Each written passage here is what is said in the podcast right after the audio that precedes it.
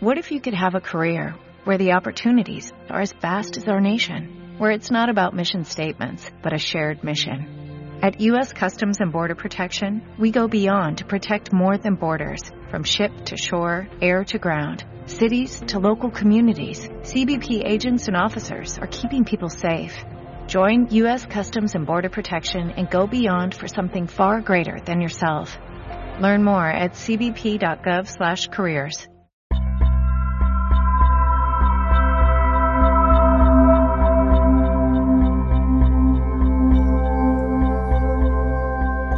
Yo con mi amigo Fernando, que está aquí sentado conmigo, como bien sabéis, y estábamos comentando que esto de los podcasts en Internet tiene un efecto de bola de nieve.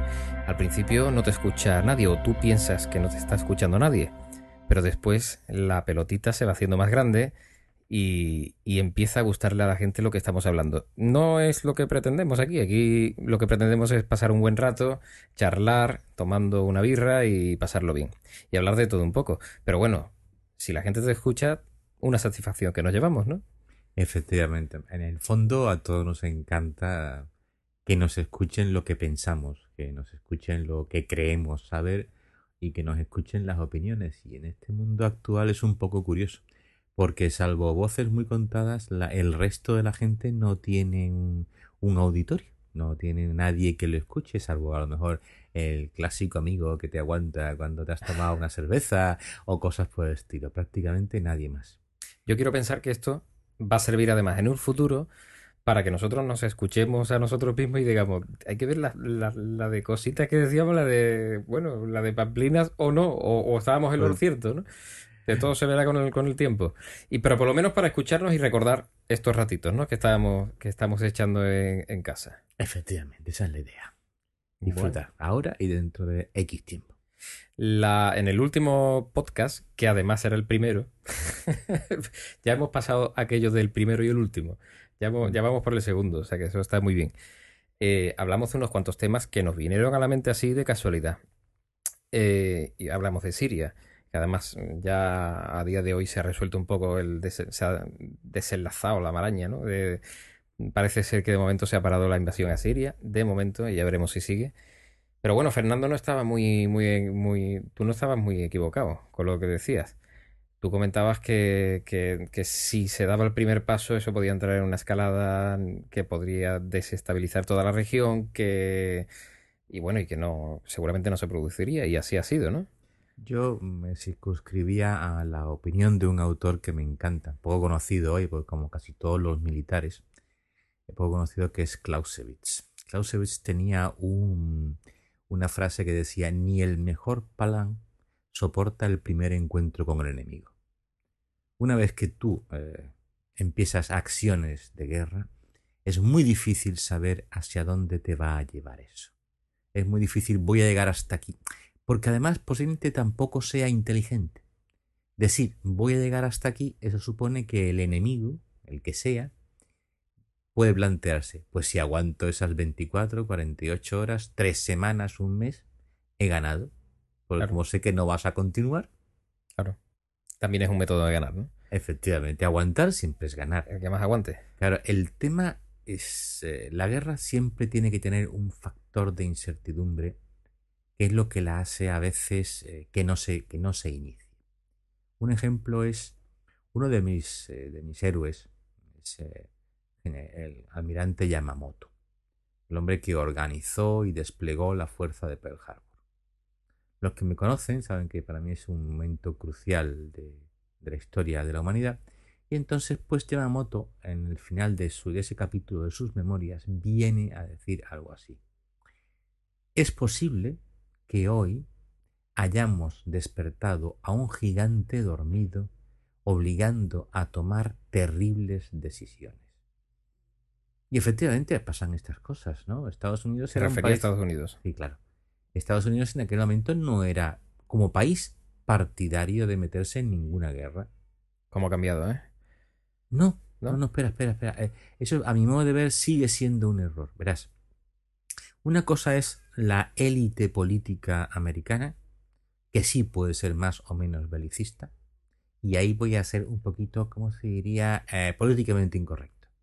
todo el mundo piensa que la élite política americana belicista son los republicanos. Y es posible que en algún caso lo sea. Pero desde el punto de vista estadístico, normalmente han sido los demócratas los que han iniciado las guerras y los republicanos las que las han terminado. O sea que no es, es justo al contrario de lo que los españoles piensan. ¿Y no puede ser que haya algo que esté por encima de esos dos partidos? Uh, estamos hablando del famoso complot de multinacional. No, no, no, sin que llegue a ser complot, sino simplemente un interés común que diga, bueno, pues esto hay que terminarlo, hay que continuarlo, o hay que empezarlo porque independientemente del color político que, esté gobernando, sea bueno para nuestra nación. Vamos a ver, ahí es que, mm, a mi modo de ver, hay demasiados factores poco conocidos. Hace unos días se estrenaba una película que llaman Asalto al Poder. El título en, inglés no lo recuerdo. La película como acción es muy divertida, eso tengo que reconocerlo. Eh, los hijos de unos amigos míos que estuvieron verla se lo pasaron bomba y pues estos tienen 15 o 17 años. Ahora, desde el punto de vista político, punto de vista político, yo ahí pienso que ahí adolece de muchas infantilidades. Una de ellas es el famoso tema de el conglomerado político, económico, armamentístico. Una cosa es que en momentos concretos pueda haber intereses comunes entre determinados políticos, entre determinadas zonas industriales y entre determinados diseñadores de nueva tecnología, y, que, y otra cosa, a mi modo de ver, distinta, es que eso sea una alianza estable. Son dos cosas distintas. Vamos a poner un ejemplo. ¿Pero una alianza entre quién? Entre los políticos, los diseñadores de nuevas tecnologías y los fabricantes de armamento. Yo pienso que esa alianza puede darse en momentos concretos, pero no creo hoy por hoy que sea una alianza estable. Vamos a poner un ejemplo clásico. 1898 es el momento en que, como decía algún almirante español, España estuvo en guerra con Estados Unidos. Famoso tema de el, ¿eh? el hundimiento del Maine. Maine, Maine. Mm, en La Habana. siempre lo confundo, siempre lo confundo con Kane, que es otro, que es otro barco que también se hunde, pero no tiene nada que ver Y ciudadano. Sí, pero se escribe, se, Kane, se, escribe diferente. Exactamente. Maine y Kane se escriben casi igual, mientras que Kane se escribe Kane. Mm. Entonces, no. Eh, este se inicia por un accidente hoy por hoy hasta los mismos americanos admiten que no hubo mala, mala intención, posiblemente incompetencia. Ah, o sea, que no es, que no es mm, intencionado, como, como se nos... No, no, no, no. Hace muchos años que los americanos ya admitieron que no. O sea, que los estudios modernos... no tienen nada que perder, evidentemente. No, no, no. Los estudios, los estudios de, eh, de ellos mismos han sido los primeros, porque además son los que han tenido acceso eh, a esa a ese sitio durante mucho tiempo. Entonces, esta frase que escuchamos muy a menudo que dice empiezan ellos todas las guerras. Si ya lo hicieron con nosotros en Cuba en el 98, que, que se autosabotearon. Esto no. No, yo creo que no. Hay una incompetencia por parte del comandante del barco. Y hay una gran incompetencia por parte también de el, eh, el propio capitán del puerto español. A mi modo de ver, es una suma de dos incompetencias y como alguien dice, muchas veces llegan gente muy incompetente, llega a puestos que uno se extraña cómo es posible que esta persona haya llegado ahí. Eso me da la sensación de que no se ha resuelto hoy en día. ¿eh? No, no, yo creo que no. Todo Hay, de hecho, hay un estudio por ahí que dice que todo el mundo llega a nuestro nivel de incompetencia y ahí es cuando nos quedamos, ¿no? Con lo cual, la, el corolario podría ser estamos siempre mandados por incompetentes. Claro. Y entonces el main no se saboteó. No es, eh, vamos a ver, hay una cosa clarísima, los buques de la época no se parecen en nada a los buques actuales, aunque tengan un aspecto muy similar. Y una de las cosas que peor funcionaban en ellos es el tema de la ventilación. O sea, hoy ventilar algo nos da relativamente fácil, por dos motivos porque tenemos mm, motores capaces y porque hemos aprendido mucho sobre el tema de la dinámica de los fluidos, el viento, el agua, los aceites, todas esas cosas. En aquella época no. Ventilar un barco por dentro y un acorazado de la época es una caja blindada, entonces era difícil. Entonces en Maine no se sabotea, se cae, o sea, se, hunde solo, solo va a raíz de un accidente y está ya la guerra. Claro. Y ahora entra ese famoso alianza. Primero, para los políticos americanos se acaba de plantear algo que se planteó en España en el siglo XV. ¿Qué hacer cuando un país ha generado una enorme cantidad de fuerza y ahora ese objetivo se ha terminado? En el caso de la España del siglo XV es la reconquista se ha terminado.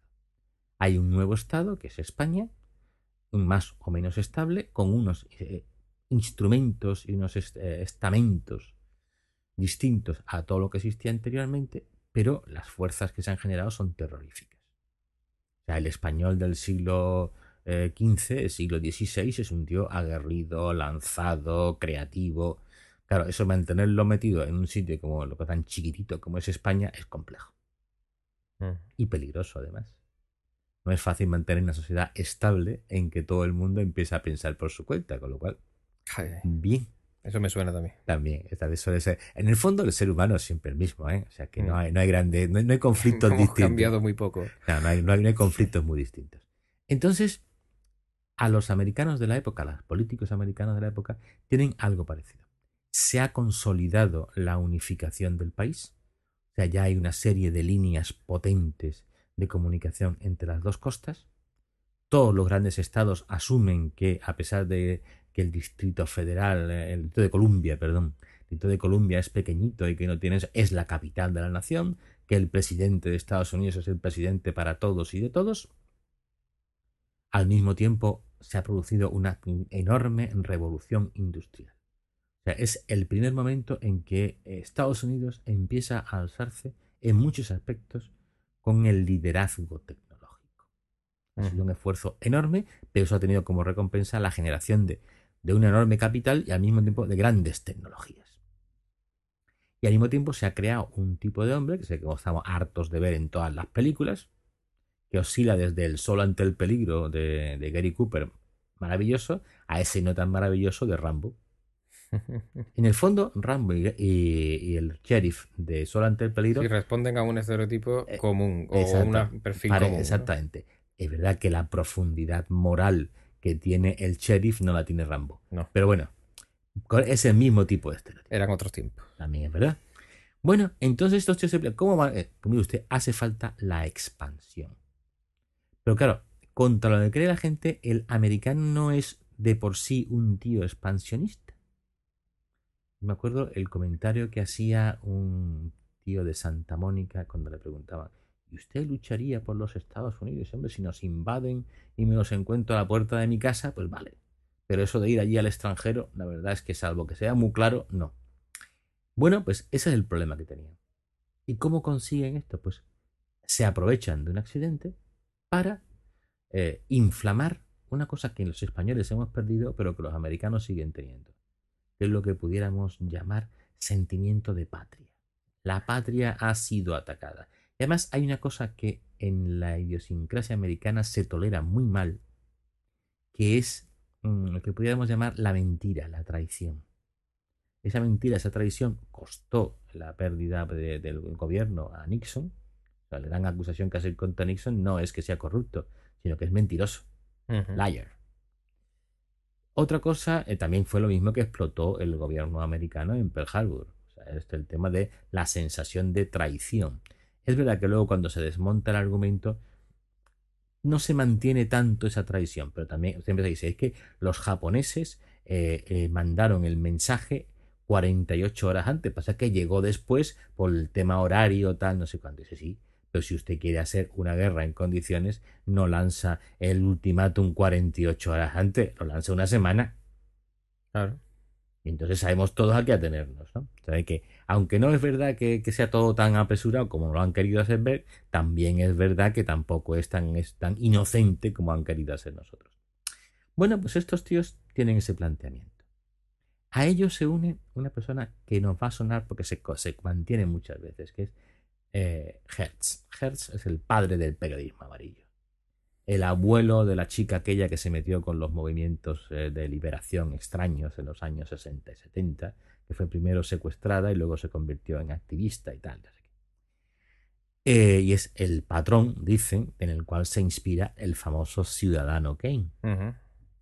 persona que en aras de vender periódicos y manipular no duda para nada en lo que haya que hacer. Y a eso se une un tercer factor, que es la industria americana ha estado produciendo a destajo y ahora, ¿qué hacemos? Porque claro, resulta al que... 14, al 14 de julio. Eh, eh, por ejemplo, es esto. Entonces, ¿qué ocurre? Pues que, evidentemente, ¿qué hacemos ahora? ¿no? Y entonces, eh, por eso también apoyan esta, toda esta campaña. Dicen que Randolph Hearst, mm, cuando le contaron la historia, vino a decir más o menos, y yo pondré la guerra. Una idea de qué, qué iba a hacer él en los Estados Unidos.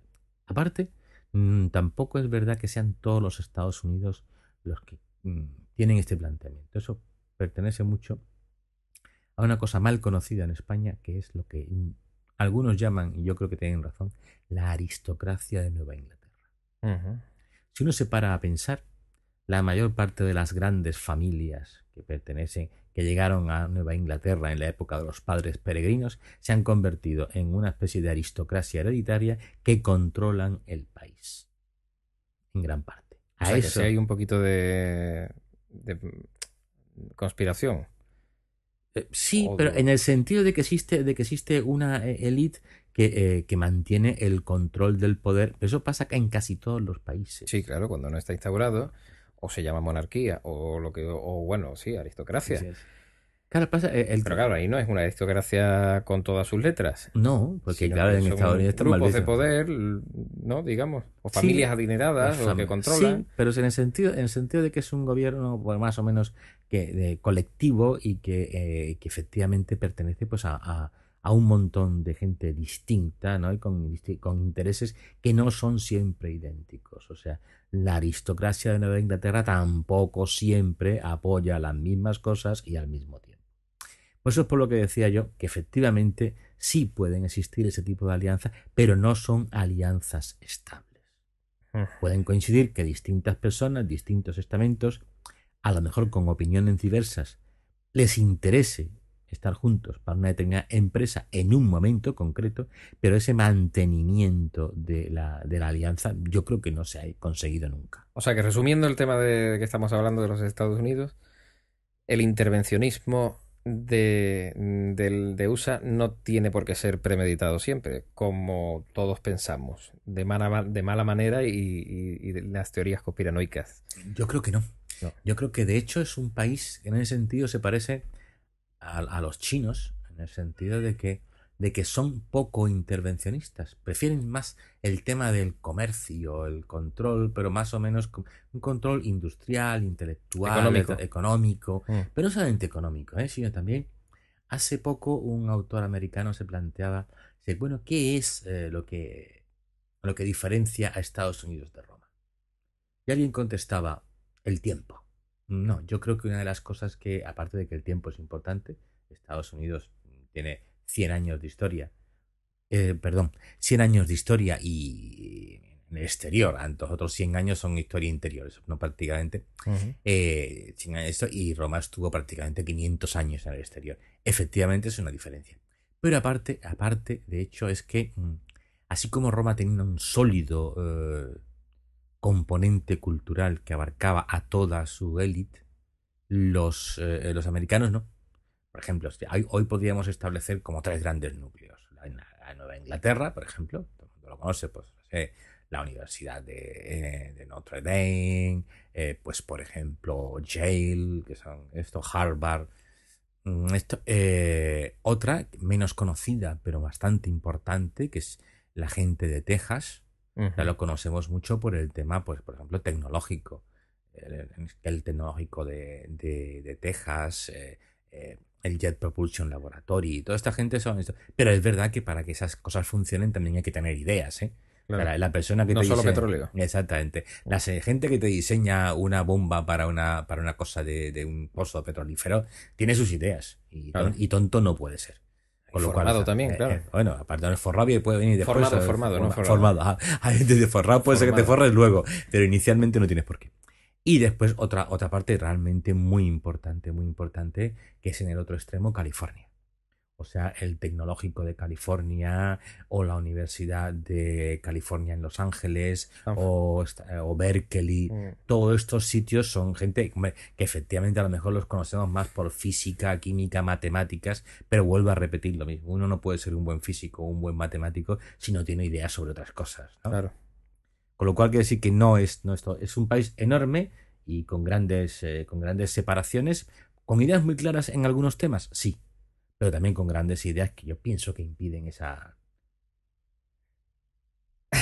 Perdón, que, impiden esa, esa, idea de una alianza continua para la expansión. Ah. Con el poderío que puede llegar a desarrollar Estados Unidos y la serie de oportunidades que ha tenido, cualquier otro país habría formado ya un imperio. Y ellos no lo han hecho. Yo pensaba que había otra diferencia entre Roma y Estados Unidos evidente. Y es que Roma conquistaba territorios y se asentaba. Un poco más o menos, por lo menos administrativamente hablando. Mm. Pero Estados Unidos utiliza otro, medio, otro método de imperialismo, si se puede llamar así, que son las bases militares. ¿Puede ser? Sí y no. Vamos a ver. ¿Por? Casi siempre estas cosas nunca es todo. No, todo, no es blanco negro. efectivamente, vamos a ver. Uno, ¿Las bases militares establecen eh, una diferencia? Sí, evidentemente, evidentemente, eh, es una posición mm, estable. Pero la influencia de las bases militares como realidad en lo social es más que discutible. Vamos a poner un ejemplo. Los campamentos romanos, efectivamente, que, es el, podríamos ser que sea como las bases, dieron lugar a ciudades. Las bases americanas, pues lo que han dado lugar son las manifestaciones estos que van ante Rota y no sé qué y no sé cuánto. Otro tema. Roma cuando abandona un territorio es porque no puede mantenerlo. Estados Unidos no. Hace muy relativamente poco tiempo empezaron a entregar casi toda su estructura de bases en Japón y no es porque no puedan mantenerla, sino porque de hecho, de hecho los japoneses ahora tienen una idea distinta durante muchos años han sido practicantes de una política estrictamente de autodefensa, con lo cual la defensa a más largo alcance les correspondía a los americanos. Eso está cambiando y entonces pues, los americanos han aceptado el tema de, largarse de allí. Quiere decir que eh, eh, hay en el fondo una idea. Roma tenía una idea imperial. Roma quería ser imperio. Los americanos no sé en el futuro hoy por hoy mm, yo creo que no quieren ser imperio. Se parecerían en ese sentido casi más a un eso que a los gaditanos seguro que nos suena, que es a los fenicios. Los fenicios, a diferencia de los griegos, no iban para quedarse. Montaban un dispositivo. Iban para hacer comercio. Exactamente. Mm. Hacían trueques, tal, no sé qué, no sé cuánto. Bueno, y si necesitaban mantener pues una base que en esa época no es tanto una base militar como una base comercial, pues la mantenía en determinados sitios. De hecho, por eso chocan con los griegos. Los griegos son... Eso es lo que nos están haciendo los chinos. Eh, es posible, es posible. tiendas. Es posible, es posible. ¿Y restaurantes? No. Sí, sí, sí, hombre, sí. Pasa que, claro, la estructura feniciana... es diferente, es diferente. Era una... eh, no, no, no, no, no, puede tener que tener que en sentido de que es un modo, es efectivamente un modo de colonizar. Colonialismo comercial o económico. Sí, sí, sí, sí, pero que eso... Pero, claro, es que por influencia de los teóricos marxistas, todas estas cosas se han dado a llamar imperialismo. Ya. Y no, yo hoy día, después de tantos años, ya no estoy totalmente de acuerdo. Hay quien dice que, la, que las guerras del siglo XXI no, no nos matan. O sea, quiero decir que no, que no nos asesinan, que nos matan de hambre. Bueno, eh, bueno, Incluso cuando no ha habido guerras, la gente ha muerto de hambre. O sea, que eso es una ah. cosa. Y bueno, y mire usted, siempre será una ventaja de que te mueras de hambre y no te bombardeen. O sea, pues, a, pesar, a pesar de lo que diga la gente. Yo prefiero comer. ¿eh? Pues yo prefiero, mire usted, puedes comer, puede que coma o no coma. Si te cae una bomba, la tienes clara. Eso no hay ah, Ya, ya, pero no me entero. Eso hay cuestión de gusto, ¿no? No sé si será cuestión de gusto. ya... No, es que la verdad es que no nos hacemos una idea de lo que sería una guerra moderna eh, de verdad. bueno, pues la, hemos, visto en los Balcanes. Y no, mire usted, en los Balcanes ha visto usted una guerra de guante blanco. O sea, los aliados podrían haber aquello dejado como la palma de una mano y optaron por lanzar bombas de grafito contra las centrales eléctricas. efectivamente dejó a la gente sin luz, pero no mató a nadie. Mm.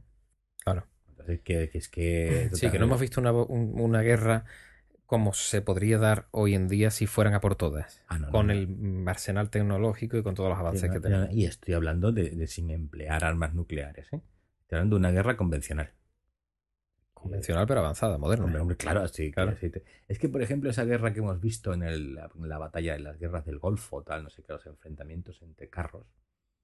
Estos enfrentamientos en un sitio mucho más restringido, como puede ser una ciudad moderna. Si habéis visto la última versión de Superman, se parecería a eso. Eh, los dos tíos estos de Krypton, Superman y el, y el general este, no me acuerdo nunca cómo se llama, Gore o algo así, pues resulta que empiezan a pegarse castañas, ellos prácticamente no sufren daños. Pero, Pero todo lo que está al lado, se, se va desintegrando, literalmente se va desintegrando. como Matrix, un poquito, es- cuando se pelea. exactamente. Mm. Es, una cosa de ese estilo. Sería de ese estilo. Un enfrentamiento tecnológico en un campo cerrado sería para todo lo que hay alrededor terrorífico. Y cambiando un poquito de tema, Fernando, yo te, quería- yo te proponía una cosa que, que siempre, siempre he querido desvelar. Hay un montón de mitos, falsos mitos, hay otros que se- seguramente serán verdaderos, que también espero que tú me los resuelvas poquito a poquito en estas charlas. Pero hay un montón de creencias populares en torno a la religión, por ejemplo, que, que son falsas, son erróneas, son mentiras. Eh, después hablaremos de otra que yo te he propuesto a ti, pero tú me decías una previamente, antes de darle al botón de grabar, que era eh, una cuestión fundamental que yo hasta yo te tengo que confesar que desconocía, ¿eh? que yo no sabía que la gente se había planteado esta historia. Las mujeres tienen alma. Vamos. Primera cosa. Cuando estamos hablando de religión, en España asumimos, asumimos, perdón, Asumimos que es religión católica. Efectivamente, Eso, ese es el sí, tema. sí, sí, claro, que se- dependiendo de, si me- de lo que me estés preguntando, No por La nada, respuesta- no por nada, ni porque nosotros seamos nada, sino porque yo de, de- de budismo no tengo ni puñetera idea, ni de, ni de otras religiones. algún día podemos La hablar de eso. Algo- Es ah, bueno, seguro, seguro que tú sí, pero Es divertido, no lo vemos tengo muy divertido. idea. Bueno, vamos a ver una cosa. Que tú me planteabas de una de eso que luego hablaremos, porque también es curiosa. Pero esta es, vamos a ver. Las mujeres tienen. Pues mm, muchas feministas, sobre todo los años 60 a los 80, pues hablaban de que efectivamente en los concilios eh, católicos, sobre todo en Trento, cuando alguien no sabe muy bien que, dónde se ha dicho algo y quiere que sea negativo, Trento, que es la época de la contrarreforma. Hay una primera cosa que es la ¿Cuántos reforma. concilios hay? Perdona que te interrumpa. Pues ahora mismo no sabría Porque decir. es cierto pero- que todo el mundo se refiere a- o al de Trento o al, Vaticano. Al, Vaticano, segundo. Sí. no. A ver, de- yo ahora mismo no sabría decirte. En el próximo día seguro que no, no- se me había ocurrido ¿Pero preparar. muchos o pocos? Bastantes, bastantes. Ah, hay muchos, pues yo pensaba que había contado con, lo- con los dedos de una mano. No, no, no, espera, espera. A ver, el primer concilio que se celebra es. mm, De Nicea. No, No, que va. sigue es, una barbaridad. es Jerusalén. Ah, Eso es prácticamente a finales del siglo I. O sea, Cristo ha muerto escasamente 70 años antes. Es el primer concilio. Y además es un concilio muy importante, ¿eh? porque, por ejemplo, se decide pero ya Sí. tenía la forma como los, como los actuales. tan estructurada, ¿no? Pero en el Ajá. fondo es lo mismo. O sea, hay una serie de prelados, de pastores de la iglesia, que se reúnen para decidir eh, sobre cosas que son controvertidas. Ajá, vale, vale. No Y de ahí nace esa inquietud por, por reunirse, charlar y hablar y, y- y, sobre todo mm, definir Sobre todo, solucionar. a solucionar. La definición, la definición viene en algunos casos, hay concilios que prácticamente desde el punto de vista de definiciones dogmáticas, pues no han hecho nada. Pero a lo mejor tiene mucha importancia desde el punto de vista social, ¿no? El Vaticano II no es un concilio que yo recuerde tenga así grandes cosas dogmáticas, pero desde el punto de vista social, la posición de, de la mujer, por ejemplo, ya que hablábamos, la posición de la gente que no está ordenada dentro de la iglesia, todo ese tipo de cosas son muy típicas del Vaticano II. Y de ahí viene la palabra concilio. Efectivamente, sí, concilio significa básicamente reunión. Ah, yo pensaba que era. que, que venía de conciliar. No, no, no, venía que conciliar viene también de reunir. Ah, pues no lo sabía. Concilium es una reunión. Mm. De ahí el tema de concilio, que es la reunión, y el tema de conciliar, porque se trata de aproximar eh, Posiciones. pues, posiciones. Qué curioso. Efecti- efectivamente. Bueno, volviendo al tema, entonces, ¿las mujeres tienen alma o no? Pues Esta pregunta, la gente que nos está escuchando hay que explicarlo un poquito, porque es eh. que el que nos está escuchando dirá, pero estos dos retrógrados, ¿qué están preguntando? Yo estoy convencido de que ya tiene, pero aparte de eso, no. Estas chicas en los años 60 y 80 decían que Trento había dicho que la mujer no tenía alma. Y entonces se basaban en una declaración de Trento dogmática que dice, todos los hombres tienen alma. Conclusión, las mujeres no están nombradas, ergo las mujeres no tienen alma. No.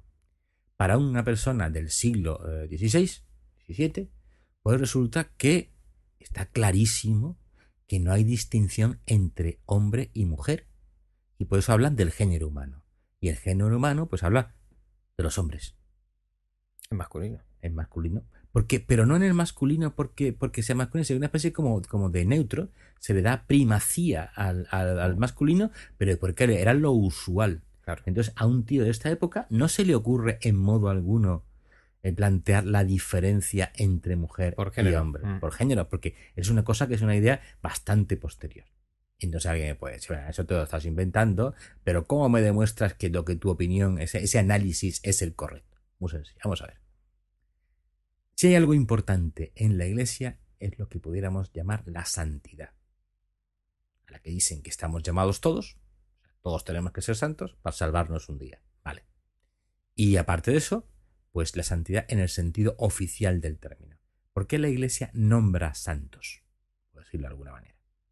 Pues para que esa vida de esas personas sirvan de ejemplo a otros católicos.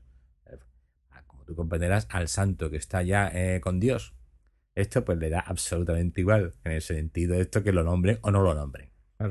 Pero la iglesia piensa que, por eso pues, habla de San Pedro, San Pablo, porque esa idea de la vida que ellos tuvieron como ejemplo para todos los que venimos después. Bueno, pues mire usted, desde el primer momento de la iglesia hay santas. ¿Cómo va a haber un santo que no tenga alma? Que no tenga alma. Eso es una cosa complicada, ¿no? Mm. Pero aparte, pero aparte, por ejemplo, hay una, hay una esto que a mí mm, que me encanta, que es una esto que se llama perpetua y, y felicidad. Que, sé, que hoy las nombran juntas. Todo el mundo dice, ah, bueno, estas que murieron juntas. Dice, no. Perdona, son dos. Dos santas. Ah, dos santas. Dos santas. se llaman así. Sí, felicidad y perpetua. Y entonces estas mueren de los primeros, de las primeras persecuciones de la iglesia. Entonces, y se las celebra juntas, felicidad y perpetua. Pero no tienen nada que ver. Lo único que coinciden es que mueren más o menos en el mismo sitio y, y al mismo. Pero tienen una cosa: felicidad es una pequeña esclava de unos 15 años. Y Perpetua es una dama de la altísima aristocracia romana que eh, ha sido condenada justamente por no querer abjurar de la religión. Entonces, estamos hablando de los primeros eh, balbuceos de la iglesia y no solamente se establece que no hay diferencia entre mujer y hombre, porque si no estas mujeres no serían santas, sino tampoco hay diferencia social. Claro. Pues estamos hablando, no hay clasismo, no hay... Eh, fue tan curiosa que una, una dama de la altísima aristocracia, el término clarísima para los, para los de ahora no suena nada, pero clarísimo era la gente que estaba directamente emparentada con la casa imperial. Eso, clarísima domina, es el título de, de Perpetua. Perpetua era la aristócrata. La aristócrata, claro, clarísima domina. Y la otra no, la otra una pequeña esclava de 15 años más o menos debía tener en aquella época. Es un niño gracioso también, ¿eh? Exactamente. La pobre era felicidad. Exactamente. no sé, chistes a lo largo de la historia de esto. Yo siempre pienso a veces que, que eh, la providencia divina eh, tiene un, un, extraño sentido del humor a veces, ¿no? Hay muchas cosas de estas que te llaman la atención. Pero bueno, que decirte que efectivamente, pero es que hay algo todavía más importante. Vamos a ver. Lo más importante desde el punto de vista de la trascendencia de la Iglesia es la encarnación de Cristo. Yo aquí no voy a entrar en el tema de que por qué creo por qué no creo en la encarnación. Pero vamos a suponer que esto que lo damos por sentado ya que el tema es otro. Vamos a ver. Dios, Cristo, se encarna a través de una mujer normal y corriente, que es la que llamamos la Virgen María. ¿Cómo es posible? ¿Cómo es posible que haya una encarnación? Y eso significa que de algún modo, de algún modo, Dios adquiere la naturaleza humana. La naturaleza humana, de algún modo, también implica la existencia de un alma. Venga de alguien que no tiene alma. Incongruencia. Efectivamente, por eso te digo yo que no es que yo piense que mi argumentación es la más apropiada, sino que si lo retrotraes a cosas importantes, pues evidentemente te das cuenta de que no ha habido una discusión. Pero la Iglesia oficialmente se ha, ha dado una postura sobre esto. No, porque piensa, porque piensa de hecho que está clarísimo. O sea, no la ha hecho porque presupone, se supone que, que, no necesita ni explicación. Efectivamente. Efectivamente. Es más, el hecho de todos los hombres tienen alma hace referencia a algo en el cual los españoles estamos muy implicados.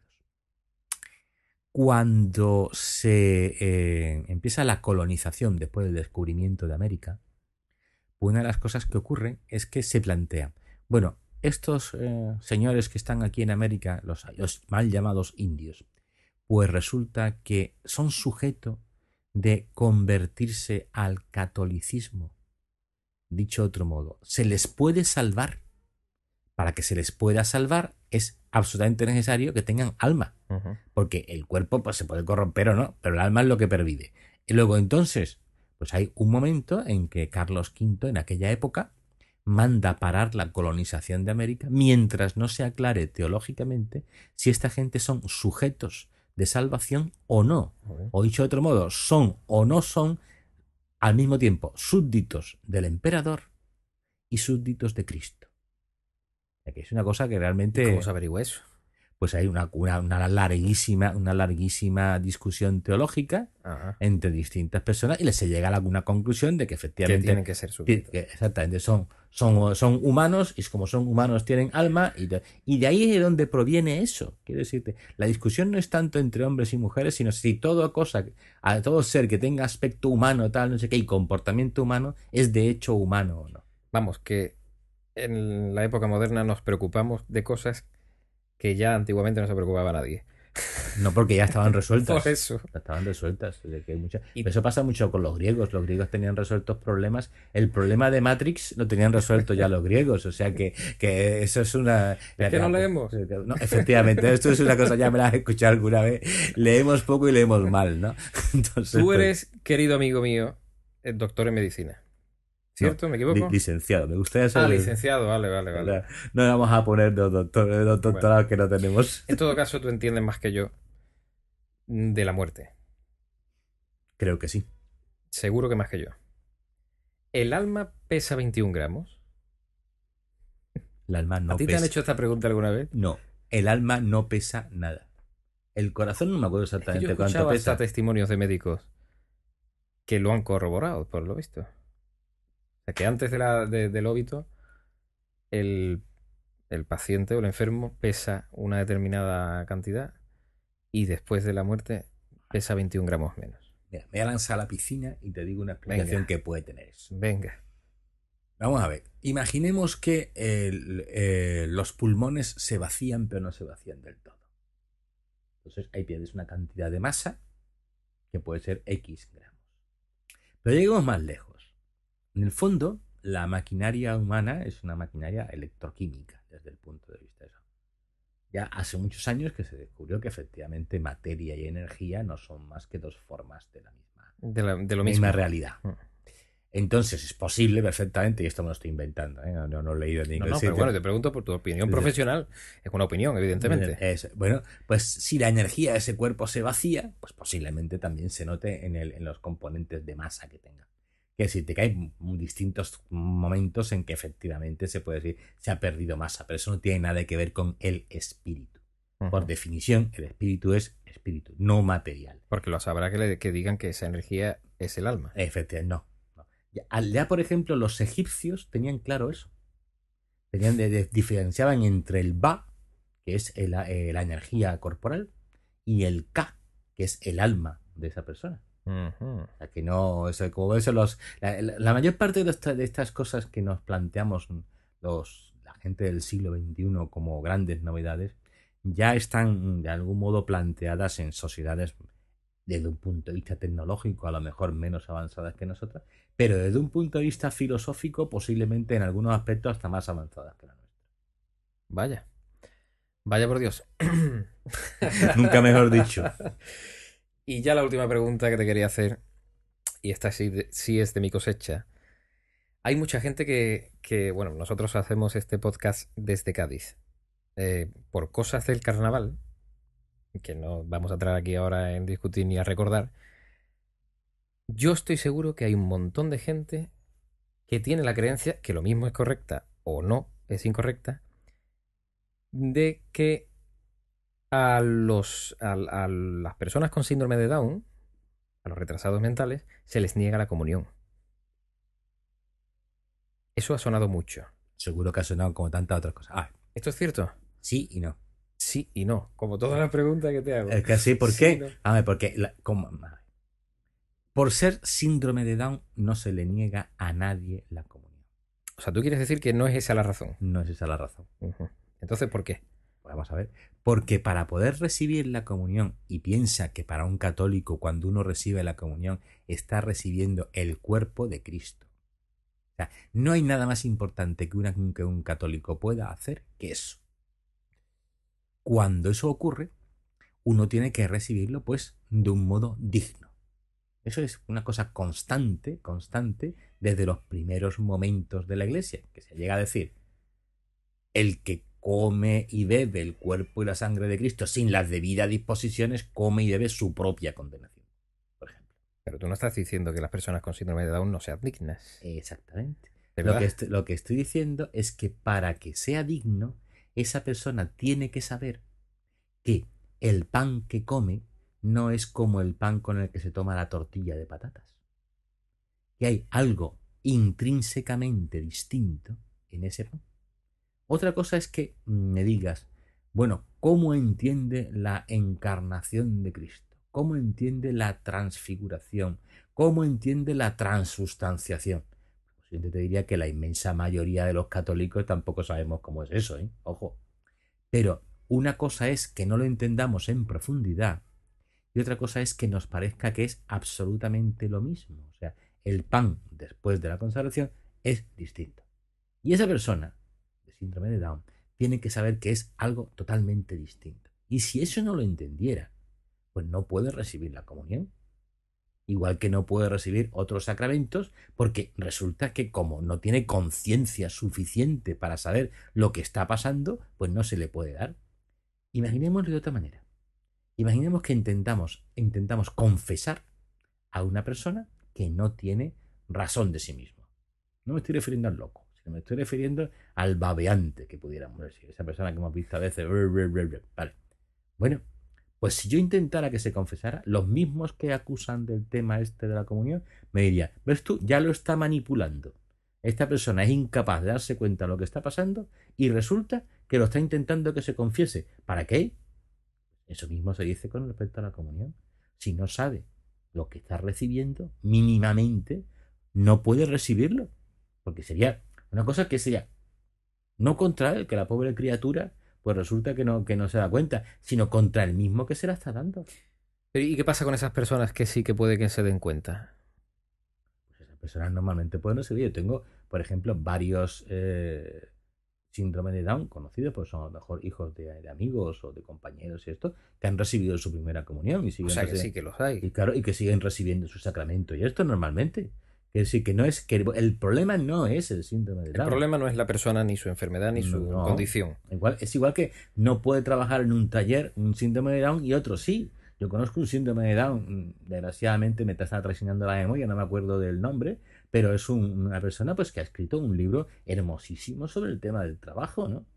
Y es un síndrome de Down, pues claro, decir que, que, que efectivamente... y Que son eso- personas que pueden estar integradas en nuestra sociedad Exactamente. y en la con- religión perfectamente. Igual que con limitaciones. Es que un- una pregunta que no me has hecho, pero que te la voy a contestar de antemano ya. Es lo mismo que decirse, ¿por qué las mujeres no se ordenan? Bueno, es que eso, eso es un tema amplio y profundo. Pues que no, yo- pues no, pues el tema es muy sencillo. Ah, es Porque sencillo. sí, pues en el porque luego podemos discutir las matizaciones, pero en el fondo es muy sencillo. Porque no hay nadie que tenga derecho a la ordenación. La ordenación es un don. Entonces, un don que otorga Cristo. Y digo que la otorga Cristo porque es de quien tenemos la conciencia de que lo ha hecho.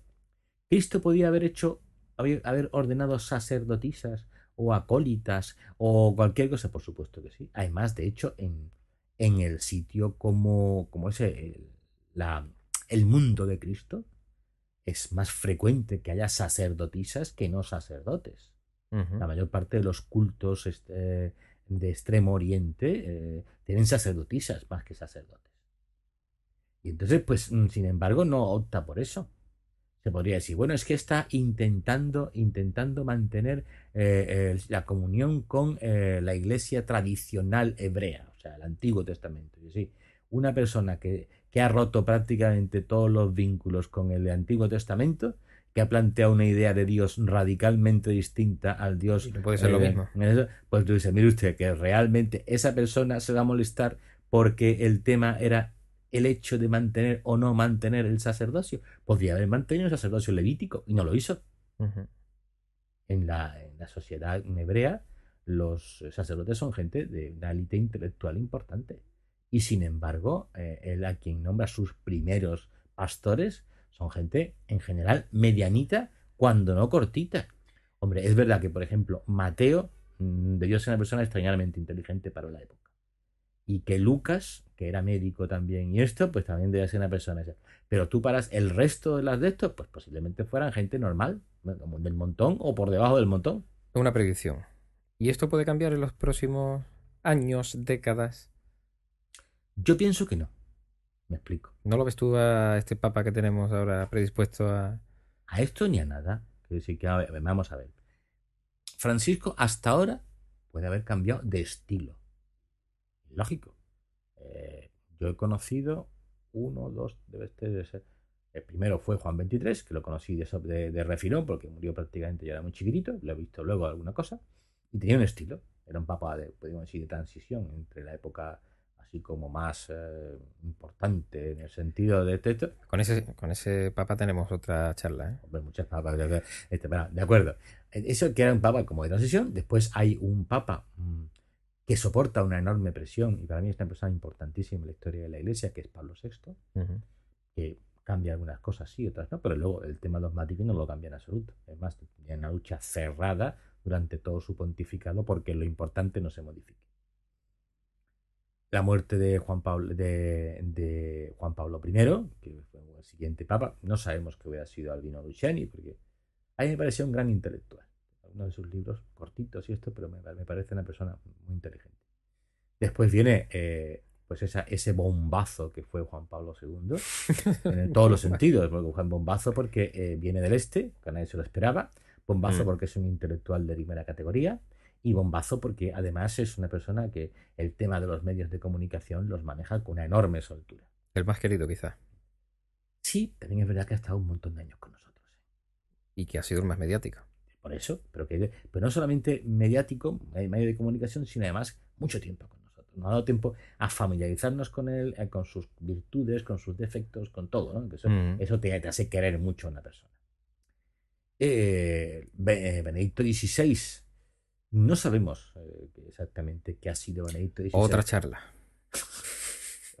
Benedicto XVI, porque hay muchos problemas con eso, pero para mí posiblemente eh, una de las personas con más talla intelectual de todo el siglo XXI, y no estoy refiriendo solamente a la Iglesia Católica, estoy refiriendo en general. En general. Pues fíjate, yo no tengo la sensación de que la gente tenga ese, esa, mm, ese ¿cómo diríamos? Eh, que lo tenga a esa persona por, por intelectual, fíjate. Vale. Esa conciencia de intelectual. Pregunta. Eh, ¿Te suena Hans King? No, para nada. Bueno, pues ese es el problema. Eh, ni te suena Karl Runner, entonces ni te suenan pues, los movimientos estos eh, eclesiales. Bueno, mm, y la verdad, la inmensa mayoría de la gente, pues prácticamente no ha leído nada o casi nada de, Benedicto XVI. No, y no me estoy refiriendo ya del Papa, sino me estoy refiriendo de su época, pues antes incluso de ser el jefe de la Congregación para la Doctrina de la Fe. Entonces, que todo el mundo decía que cuando quería machacarlo, decía ex santo oficio. Algún día también tenemos que hablar de la diferencia. Hay tantos temas. de esas cosas. En este tema hay, un montón. Bueno, y después llega eh, Francisco. Eh, ha cambiado de estilo, sí, pero tampoco tanto. La gente dice, bueno, es que, por ejemplo, Benedicto XVI llevaba unas caperuzas y unas cosas y no sé qué. Sí, yo que me fijo en todas estas cosas, pues te digo, desde un punto de vista económico, las, eh, los capelos y las estolas y estos de, de, de Francisco no son mucho más baratas que las de porque muchas veces lo importante es la hechura y el material y esto no hay gran diferencia. ¿Qué es un papa muy medi perdón, un papa muy mediático? Pues sí, que también nos cae simpático porque habla en español, pues sí, pero de otro punto de vista yo no le he visto que haya habido ningún cambio. Y es que vuelvo a insistir, vamos, vamos a insistir, el tema de eh, es Cristo quien define qué es un sacerdote. Tú eso no lo puedes cambiar. Bueno, puedes inventarte otra iglesia, efectivamente. Te puedes convertir en uno de esos maravillosos herejes. Bueno, también, puedes, también puedes mm, transfigurar o intentarlo, o, hacer de la iglesia lo que no era. Sí, pero entonces. La memoria de la gente es cortita, ¿eh? Sí, la gente. Pero es curioso que a pesar de que la memoria de la gente es cortita y que ha habido montones de herejes, al final se sigue imponiendo pues una, una, línea. Y a diferencia, por ejemplo, eso nos diferencia mucho de los musulmanes. Vamos a ver. Los musulmanes a partir del siglo XII-XIII ya dejan de hacer especulación teológica. Mientras que en la Iglesia Católica no solamente que no se haya dejado, sino que continuamente todo el mundo ha dice, no, no, lo que hay que hacer es estudiar más, pensar más, hablar más y escribir más. Y a veces, pues claro, te salen cosas maravillosas y otras veces te salen auténticos bodrios. Y sin embargo, a pesar de eso, a pesar de eso, lo básico, lo básico sigue idéntico desde el Concilio de Jerusalén hasta la fecha. ¿Y este acercamiento que ha tenido el Papa a, a los homosexuales? Es que yo pienso que... ¿O, tú consideras que no ha habido acercamiento? No, sí ha habido acercamiento, pero, pero desde el punto de vista que pudiéramos decir mm, filial, emotivo, desde el punto de vista, desde el punto de vista eh, intelectual, la posición sigue muy clarita. Vamos a ver. Ya. Es que decir, una cosa, una cosa es que yo piense que eh, tú eres un hijo de Dios como todos los demás, pero un hijo de Dios que tiene una determinada actitud que si no se lleva a la práctica, te salvarás como me puedo salvar yo. Y si la llevas a la práctica, pues es un pecado. Eso es lo que, es lo que dice la teología hoy por hoy. Que existe. Eso es un pecado. Entonces, que es un pecado y tú no te arrepientes, pues tú no te puedes salvar. Vale, que tú quieres decir que ha sido friendly, como se dice más o menos en redes sociales y en inglés. O sea, que ha sido un colegueo, podríamos decir. Sí, porque, porque en el fondo lo que se trata es de, atraerlos y que, que, vean pues que efectivamente, eh, pero, que, pero que hay cosas, igual que a mí, hay cosas que me apetecen hacer y sé perfectamente que no puedo hacerlas porque si las hago no me salvo. Pero ni va a cambiar nada dogmático ni lo va a hacer. Yo creo que no. Creo que no, hombre. Ni respecto a este colectivo ni a las mujeres. No. Porque no puede. Que si eso es. Mm, los tradicionales llaman a eso el depósito de la fe. ¿Por qué dice? Porque es una cosa que no te pertenece a ti. Tú puedes intentar explicarla de mejor o, peor modo. Más actualizado, lenguajes más modernos, evidentemente. Si una persona te lees unas actas del concilio de Jerusalén, que además deben, estar en hebreo, claro. Entonces, caso de que existan, porque a la mayoría no, sé si existen o no, pues si se te en hebreo, imagínate que te leen en hebreo, Elohim bara tohu babahu. Este, eso es el principio de Génesis, me lo acabo de inventar. Que si no, no, pertenece, es el principio de Génesis y ya no, y no, no otra historia. Entonces, ¿qué pasa? Bueno, pues que, efectivamente no tú lo entiendes. Pero es que te coges en castellano actas del siglo XVI o XVII y tú lo leas a los españoles de hoy y no se enterarían nada. O yo, a mí por lo menos. No, no, de eso, tú eres una persona bastante culta.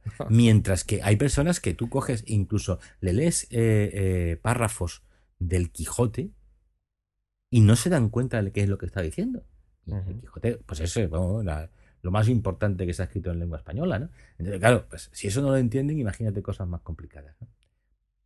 Se puede intentar explicar, se explica, pero de ahí a decir voy a cambiar el sentido,